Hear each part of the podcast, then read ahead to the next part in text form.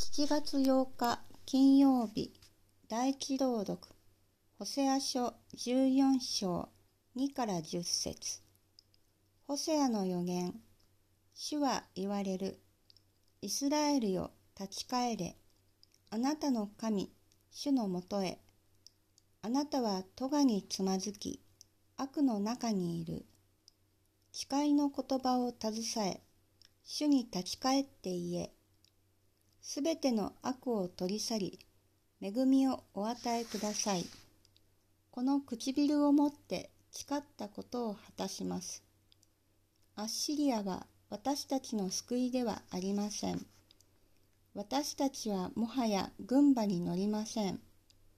自分の手が作ったものを再び私たちの神とは呼びません。親を失った者はあなたにこそ憐れみを見いだします。私は背く彼らを癒し、喜んで彼らを愛する。まことに私の怒りは彼らを離れ去った。梅雨のように私はイスラエルに臨み、彼は百合のように花咲き、レバノンの杉のように根を張る。その若枝は広がり、オリーブのように美しく、レバノンの杉のように香る。その影に宿る人々は再び麦のように育ち、ぶどうのように花咲く。